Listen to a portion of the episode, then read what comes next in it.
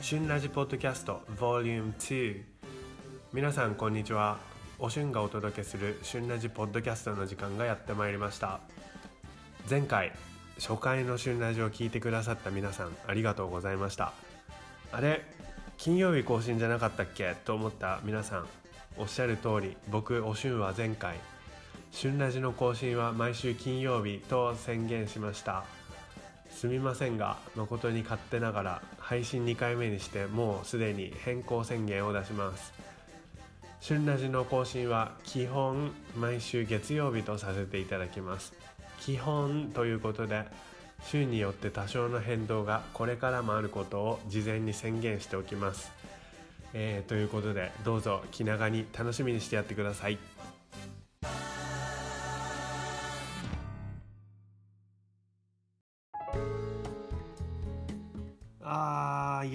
参った今回は本当に参ったこれはもうラジオで話そうか迷ったんだけどおしゅんのラジオだしうんリスナーの皆さんあってのおしゅんだしこの更新が遅れた理由でもあるし何よりもし同じ状況の人がいれば助けになりたいっていう思いがあってそういうことでちょっと話すことにしました。えー、先週の水曜日先週って言ってもポッドキャストだから時系列が分かりづらいかと思うけども、えー、5月20日2020年5月20日水曜日。僕はいつも通りトレーニングして家に帰ってきて、まあ、ちょっとコーヒーでも入れて YouTube で今お笑い芸人たちがいっぱい YouTube で番組を出してくれてるからそれでも見るかと思って再生して。でだけどいつもなら楽しいはずの番組なのに何を見てもなんかチャンネル変えてみても芸人さんを変えてみても変な不安みたいな感じが襲ってきてああこれちょっとダメなやつだと思って、ん、じゃあ気分転換にちょっとやること変えて旬ラジの構成でも書くかと思って。でまあいつも使ってるその編集ソフトじゃないけど開いてみたんだけどそれもままならなくてあーこれなんかできないと思って画面をすぐに閉じてとりあえずソファに座ってみたり体勢を変えたりしてまあいろいろなんか違うことを試してみたんだけどじっとしてると動機がしてきて動機ってあのモチベーションじゃなくて反抗の動機じゃなくてあの求心求心の動機ね。がしてきておかしくなりそうで。うんちょっと急遽昨日ける友人とテレビ電話を長電話をしてもらってなんとか落ち着いたけどそれでもあんまり寝つき良くなくて。で翌日起きた時はいつも通りまた眠いなーって感じでもうちょっと寝てたいなっていうある意味あの、ね、二度寝したい幸せな気分っていうのかなになっててでも朝ごはん食べたらまたあの変な不安感が押し寄せてきてでもオンラインピラティス受けるとあのピラティスっていう、まあ、体を動かすやつ簡単に言うと簡単すぎるか、まあ、それを受けて少しマシになってでそのインストラクターが僕の友達なので後でその、まあ、こここうででピラティスするとちょっとマシになるんだよねっていう話をするとああ自律神経乱れてるんだねっていうことで。なるほど。ああそういうことかと。なんか別に自分でそんな自覚はなかったけどまあそう言われるとそんな話しただけでもあそれは自律神経だねって言われるとあなるほどと思って。えでもやっぱり終わってしばらくするとまた不安みたいな不安感っていうのがっていうかもう本当に動機とセットでなんかおかしくなっちゃいそうな気分でいっぱいになっちゃって今度は別の友達がテレビ電話をしてくれてでもこの日は話しながらもその変な不安が襲ってきてどうにもできない話してんのにおかしくなりそうだからどうにもできないからもうテレビ電話しながら踊ってみたりとかしてどうにか踊るとあの人は回ると、まあ、ダンスで回るとあの幸せを感じるホルモンが出るって昔聞いたことある。だから回れる人はハッピーな人が多いんだよなんていう話を聞いたことあったからずっと回ったりとかしてでどうにか抑えながらって感じだったんだけどしばらく話すとやっぱり電話のおかげで相当楽になった感じがあってでもやっぱ電話切って寝ようと思うと寝つきが良くなくてってうんこれはいよいよ放っておけないやつだな。これ放っておくとちょっと本当にはまってしまうっていうか何て言うの？沼にね、うん、ちょっとどん底に行っちゃうやつだなと思って信頼できる友人にもうもはや、SN、SNS じゃないわ。SOS みたいなメッセージを送ってメッセージでその日にたくさん励ましてもらってで翌日急遽会ってもらってもう芝生に足を放り出していろいろ話聞いてもらったりヘルシンキの自然豊かな海辺を散歩したりそしたら今度はお家でご飯をご馳走してもらったりバカ騒ぎをしたりして踊ったりしてっていうことをやってるうちにまあ時間も忘れその日の終わりには不安感っていうのがもうその時には一切なくなってて笑って何て言うんだろうな幸福感みたいなのに包まれてお家に帰れてお家だって可愛いね家に帰れてそのままぐっすり寝れて本当にそれそれだけで嬉しくて。でもうこういう何て言うんだろうな。知らない間に蓄積されていたストレスだかなんだか分かんないけどまあストレスっていうのかなそれを。そういうのは症状として現れたのは本当ここ23日だとしても何かが原因で何かが原因でっていうかこう結構たまったものだと思ったからそんな1日2日で感知するものではないなと思ったのでまあ翌日違う友人にまた友人たちに協力してもらって散歩をしてまた。でそしたらその友人もご飯作ってくれて映画を一緒に見てまたその日もぐっすり寝れてそしたら翌日はずっと一人だったんだけどその2日連続で友達と過ごしてでその翌日はずっと一人だったんだけどだいぶ楽になっててでもあの不安感とか動機が襲ってきそうな不安っていうのその不安が襲ってきそうな不安これを言い出したらきりないけどでもこうまたああいう風になるんじゃないかっていう不安とかはたまに来そうになるからもうそういう時は何にも無理せず自律神経を整えるリラクゼーションリ噛んだ。やだ取り直したくないから続けます。リラクゼーション音楽をかけてコーヒーというかカフェイン紅茶とかもカフェインを取ると自動的に動悸がするのに気がついてその前の日にその朝食をとったら動悸がするっていうのは朝食の時にコーヒーも飲んでたからなんだなと思って。で気が付いてからもうほんとコーヒー大好きだけど控えてお湯とかカフェインレスのお茶に切り替えて目を閉じて深呼吸するいわゆるメディテーションってやつ。日本語でもメディテーションっていうのかな。それをすると最初はいろんなことが頭に浮かぶし何が不安の要素になってるかも分かんない。でもう全然関係ないこととかも考えるんだけど目をつぶってその深呼吸しながらそのメディテーションをしながらだと意外とその何が不安の要素になってるんだろうなっていう考えることそれを考えることも怖がることなく向き合えてでそのうちに呼吸ももっと深くなって考えもクリアになってで終わる頃には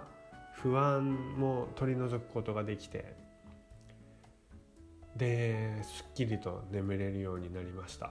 これおすすめ。あのもう友達にちょっとあこれメディテーションしたらいいんじゃない？って言われた時にメディテーションってするけどこれもうちょっといつももうちょっと何て言うんだろうな。効果的なことしてるしなんて思ってたけど本当にもう目を閉じて深呼吸してもう音も無音にして怖くなるかなと思ったら意外と考えがシンプルにこういろんな考え脳が起こしてた複雑なこう一つを考え終わらない間に考え始める次のこととかを全部クリアにしてすっきりと眠れるようになりました。先週のポッドキャストであの蜂の話もう思い出したくもないけど蜂の話をしたと思うんだけど6時間も何もできずに友人を家に呼んだっていうことを今考えるとあれって普通じゃないなと。まあ蜂が怖いにしてもやぱり本当にあの時あダメだこれ動けないと思ったからあれが結構今までそれまでに蓄積されてたストレスを一気におかしくするスイッチ何て言うんだろうなこう溜まってたのを一気にズドーンみたいなだったんじゃないかなって今思うと。蜂は思い出し追い出したのに寝る前は寝ている間にこう蜂の何て言うんだろうな蜂が来てあの蜂のブーンっていう音が耳元でするんじゃないかなっていう変な恐怖で眠れなかったり物音がもう全部蜂の音に聞こえたりとかして今考えると結構うん。これ今確実に全部なくなったとは言えないけどでもだいぶ楽になったのでうん。そのちょっと本当にその1週間ぐらい前に実はネットでこのコロナ自粛が収束しようとする時に鬱になる人が増えるっていう記事を読んでああそれでもまあ僕には無縁だなと思ってたんだけどこんなにだって普段能天気っていうか能天気って言ったらちょっとねバカみたいだけど楽観主義の僕でも危ないところまで来てたんだなっていうまあ実際本当にこれはやばいって思ったから今のところだいぶその現時点では初期に手を打てたと思ってるし対応策も見出せてるその何をすればいいかっていうのをストレッチするとかさっき言ったメディテーションするとかもう無理せず友達に助けを求めるとかねそういう対応策を見出せてるので大丈夫なんだけどもう本当に皆さんもあの脅すわけではないけど一言ではないと思ってどうか自分を大事にしてあげてほしいです。深呼吸してちょっとあの頭痛が続くなと思ったらストレスかなっていうそういう可能性も考えて深呼吸しながら体を気持ちいい程度にストレッチしてあげるだけでもだいぶ変わるからこういろんなところをストレッチしてあげてストレッチをあのするっていうのは開脚をすることだけではなくて首をちょっと動かしてみるとかいろんなところできるのでやってみてください。どうかあの軽く見ないでね。暗い話をするわけじゃないけどちょっとこれは人事じゃないなと思ったので是非是非というかどうか本当にあのご自愛くださいっていう言葉があるけどもストレッチしたり深呼吸をねもうちょっと話ダブっちゃったけどでヨガとかランニングも効果あるらしいけど僕はランニングしたくないのでちょっと足に負担とか変な負担をかけたくないので甘ったれるなって言われるかもしれないけど そういろんな自分に合うあの方法を見出してメディテーションとかね。ただでさえも大変なコロナ自粛生活余計な辛い思いをする人が少しでも減ってほしいのでもう一回言うけど深呼吸。そして手遅れになる前にどうか近くの人に頼ってください。おしゅんでした。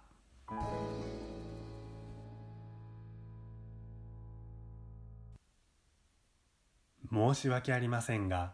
初めてのお客様にはドモホシュンリンクルをお売りできません。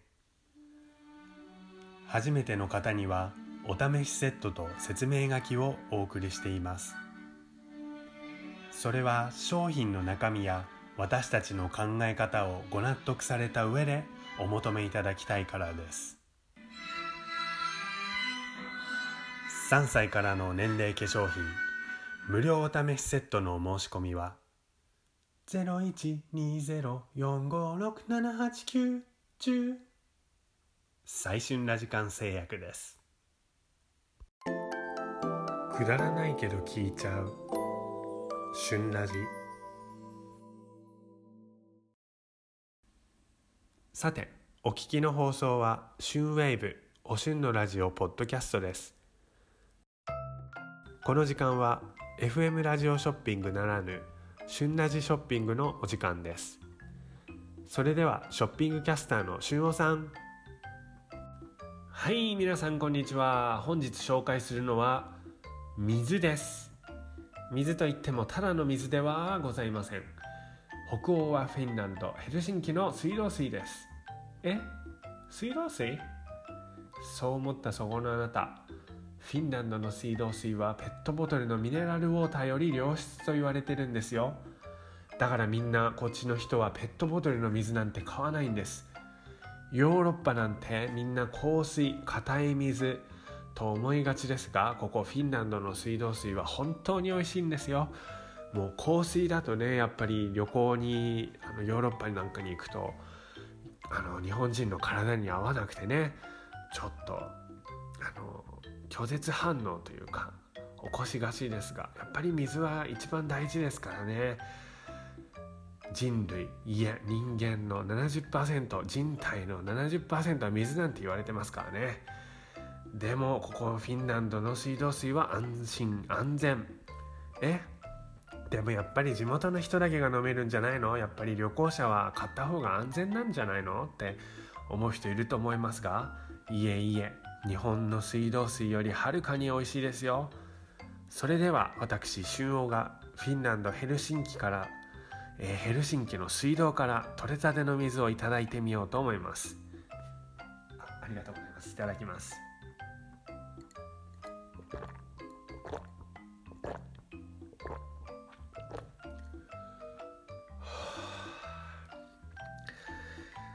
いやー本当に美味しい。いやーこれは美味しい。混じりっ気のない味というかまろやか。本当にこれはヨーロッパでのお水なんですかね。フィンランドは特別。やっぱすごいですね。あ何？水道水を飲む時はレバーを冷たい方にして数数秒放水しておくと美味しい水が取れます。なるほど。温かいところのレバーがレバーが温かいところにあるとシャワーや洗い物用で飲み物用ではないものが混ざって飲み水用ではないものが混ざっているという情報もありますので飲む時は必ず冷たい方にレバーをして、えー、数秒放水してからお飲みくださいということです。なるほど。いやそれにしても本当に美味しい。俊王さんでもこんなに美味しいのなら水道水といえどもおたたお高いのではないですか？大事なところで噛んでしまったけども。水道水といえどもお高いのではないですか？いやー待っていましたその言葉。この本当に美味しいフィンランドの水道水。旬ラジをお聞きの皆さんに特別に今回は無料で提供いたします。今回特別に無料です。ただです。0円です。ただしフィンランドまでの航空券フィンランドでの宿泊費は旬ラジが全て負担いたしません。ご自身で手配してくださいませぜひコロナ自粛明けの初海外旅行、えー、コロナ自粛明け初の海外旅行にはフィンランドヘルシンキをお選びください。日本航空フィンエアが羽田成田よりヘルシンキファンター空港への直行便を運航しております。なんと10時間約10時間であっという間に、えー、日本から一番近いヨーロッパなんてねいう歌い文句がありますけどもこのぜひフィンランドでフィンランドの美味しい水道水お試しください。ご体験ください。旬ラジリスナーの方に無料でお楽しみいただける手配をしております。ヘルシンキで皆さんお待ちしております。それではお電話は0120-789-10-11-12-13-14-15 0120-789-10-11-12-13-14-15まで。旬ラジショッピングでした。はい。旬王さんありがとうございました。この時間は旬ラジショッピングでした。